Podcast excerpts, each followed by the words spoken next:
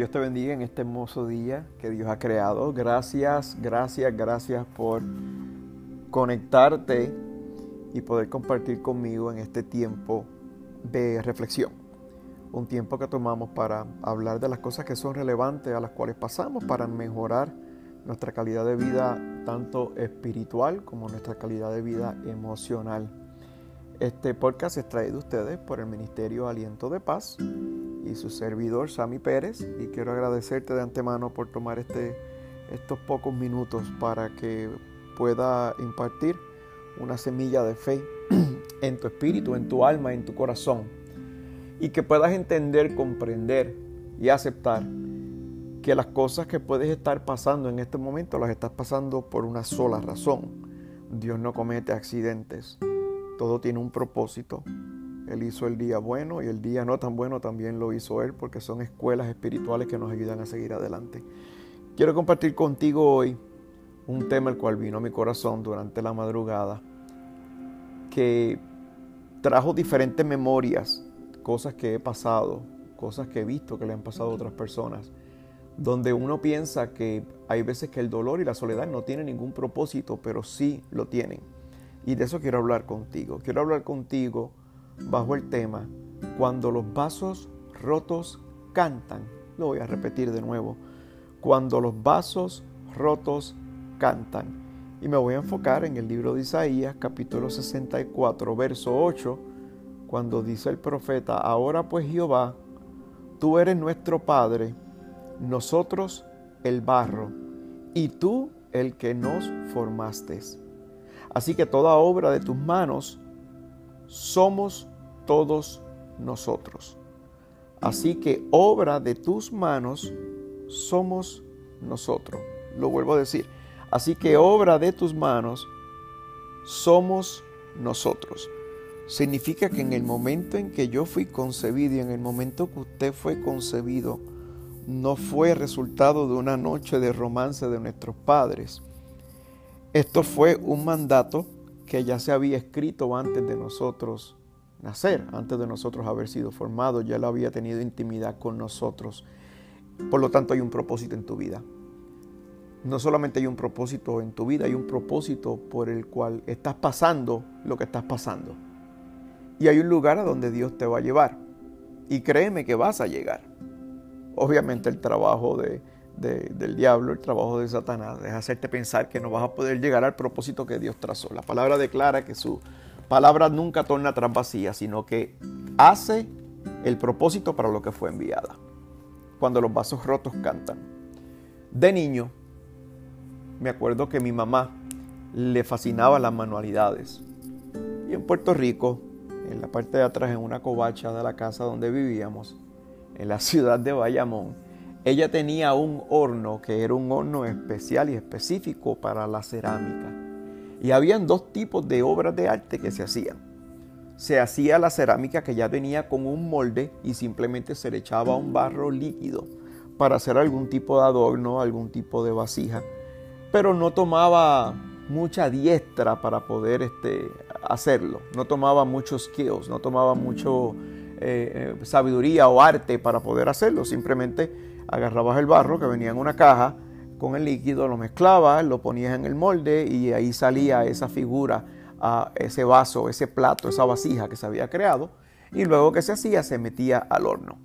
Después de cierto tiempo que el horno estaba quemando eh, la cerámica, se sacaba el molde y el resultado iba a ser el producto que se creó en ese momento.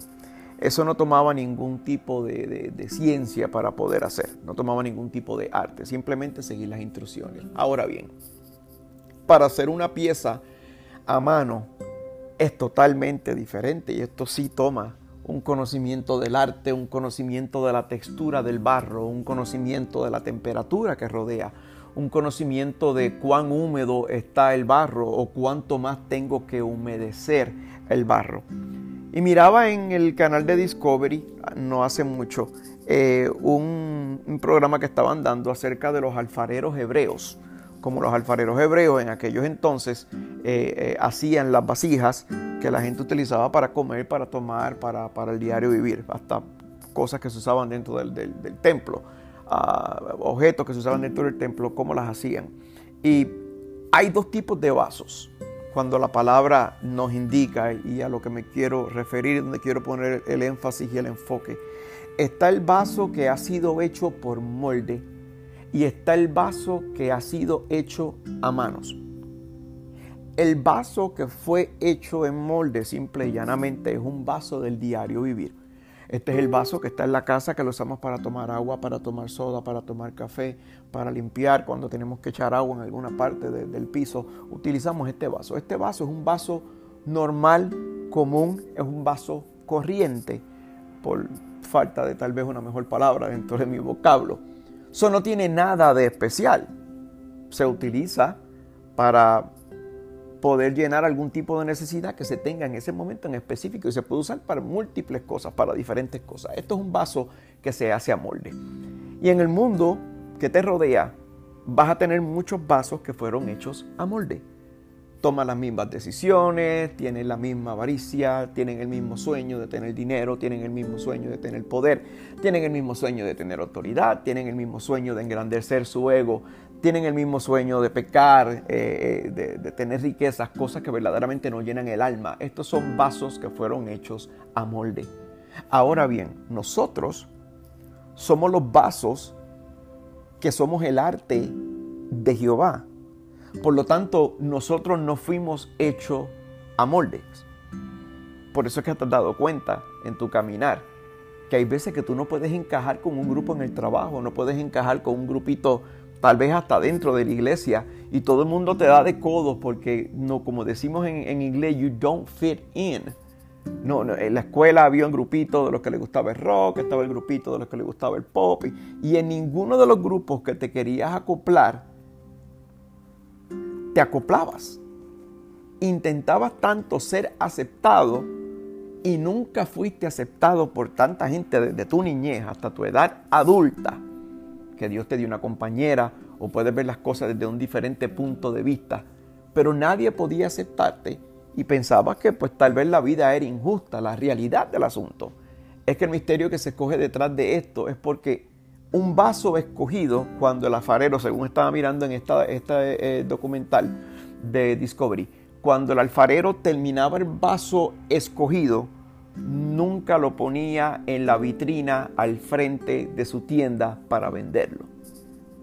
Los vasos que se vendían, que estaban en vitrina, eran los vasos que se usaban para el diario vivir.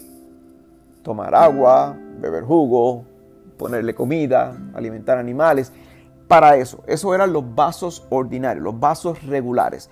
El vaso escogido una vez se ponía, se le tenía que poner más cuidado y meterlo al horno y una vez este vaso estaba en el horno y se terminaba el arte, este vaso se escondía en un cuarto o en un closet oscuro y tapado. Porque quien quisiera tener acceso a este vaso tenía que pedirlo por nombre y tenía que decirle al alfarero, quiero ver un vaso escogido. Entonces el alfarero lo lleva a este escondite donde está este vaso que está escondido. Todas las promesas que Dios te dio a través de esta persona que Dios usó y de momento miraste que todos los que te rodaban fueron bendecidos, prosperados, se casaron, tuvieron hijos y tú te quedaste en la misma posición. Y todo el mundo era feliz y estaba contento y tú en la oscuridad. Y comenzaron negocios y prosperaron y tú solito o solita dentro de un cuarto oscuro todo el mundo empezó a grabar producciones de adoración y alabanza, todo el mundo se convirtieron en las personas más famosas a nivel mundial y a ti no te conocen dos bloques más abajo de tu casa. No es que Dios te está escondiendo porque no te quiere bendecir. Al contrario, todo este tiempo que te ha escondido lo ha hecho porque te tiene que proteger, porque un vaso escogido se usa solamente para algo en especial, para un momento específico que ningún vaso regular puede ser usado, sino que tiene que ser un vaso escogido el que va a ser usado.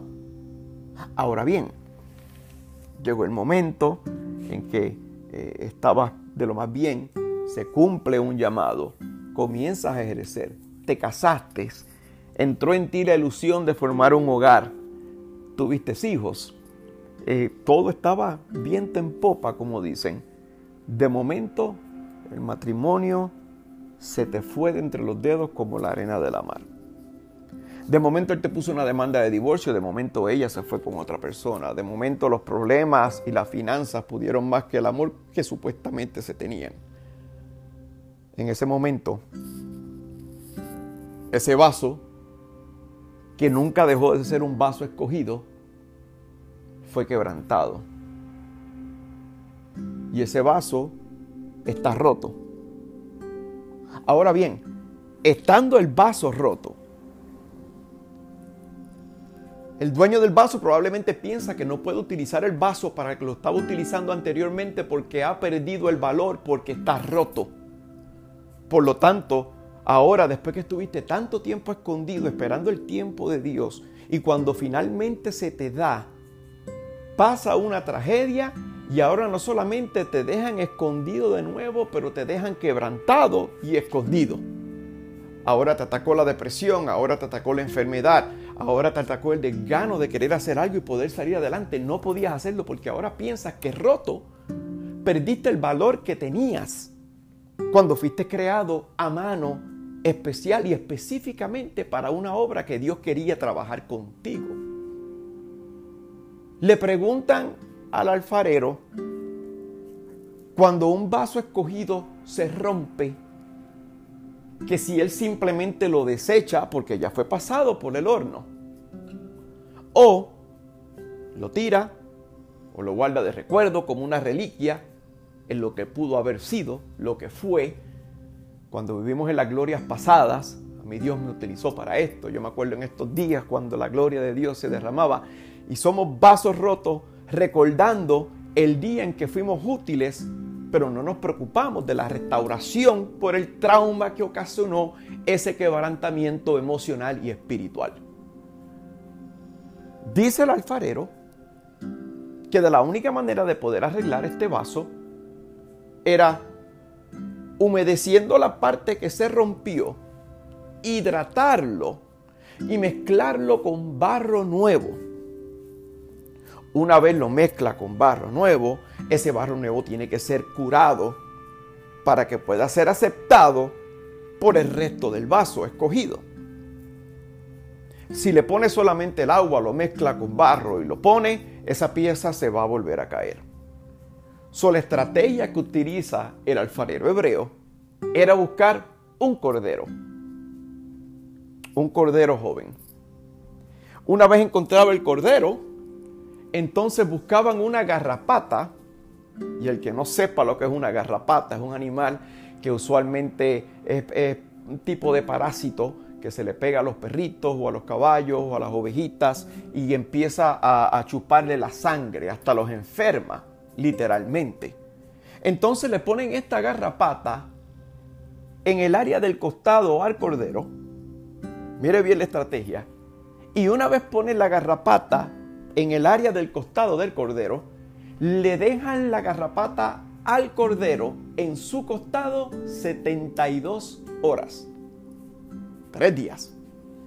72. El mismo tiempo que se tardó eh, Jesucristo en, resucitar, es el mismo tiempo que le dejan la garrapata al cordero en el costado para que la garrapata pueda eh, eh, succionar la sangre de este cordero. Una vez pasan los tres días, el alfarero saca la garrapata, mata la garrapata. Y me acuerdo del libro de Isaías, capítulo 53, verso 5, cuando decía, mas él herido fue por nuestras rebeliones, molido por nuestros pecados. El castigo de nuestra paz fue sobre él y por su llaga. Isaías no dijo llagas, dijo llaga. Y por su llaga fuimos nosotros sanados. La garrapata que le hizo daño al cordero para sacar la sangre del cordero, ahora el alfarero la mata. ¿Dónde está muerte tu aguijón o sepulcro tu victoria que no has podido detener al Cristo de la gloria? Una vez mata la garrapata, le saca la sangre a la garrapata, que no es la sangre de ella, es la sangre de ese cordero. Y la mezcla con el barro. Una vez en mezcla esta sangre con este barro nuevo, empieza a mezclar el barro con la sangre. Y finalmente agarra el vaso roto que para todos había perdido el valor porque no podía ejercer para lo que antes fue creado y le vuelve a dar la forma que tuvo antes, pero a diferencia que ahora tiene un valor mayor al que tenía cuando primero fue creado, porque antes era un vaso escogido, ahora es un vaso escogido restaurado. El valor se incrementa, pero no está listo todavía. Tiene que meter el vaso al horno. Le preguntan cuánto tiempo y él le dijo, ahí es donde viene el conocimiento. El alfarero decía, si lo dejo tiempo de menos en el horno, cuando lo saque, se va a desboronar. Si lo dejo tiempo de más en el horno, cuando lo saque, el cambio de clima va a hacer que el vaso completo se rompa. Y la persona del documental le pregunta entonces, ¿cómo sabes que está listo? Y él dijo, porque cuando el vaso escogido roto está listo, canta. Sale un zumbido del horno semejante al zumbido que sale de una tetera cuando se está haciendo el té y el agua está hirviendo, que está lista para ser ingerida. De la misma forma, una vez este vaso fue primero escondido para después salir a hacer un propósito, para ser quebrantado, olvidado, desvalorizado, nuevamente tiene que meterse nuevo al horno. Pero cuando está listo para salir, canta hay una gran diferencia entre lo que es alabanza y lo que es adoración. La alabanza simplemente es halagos. Por eso la Biblia dice que la mujer justa es digna de ser alabada. Alabar es dar un halago. Adorar no se puede hacer a menos que no sea en espíritu y en verdad. Por lo tanto, la adoración sale del quebrantamiento del sufrimiento y del dolor. En ese momento en el que has estado más quebrantado, es cuando más rápido tienes que levantar tus manos y adorar.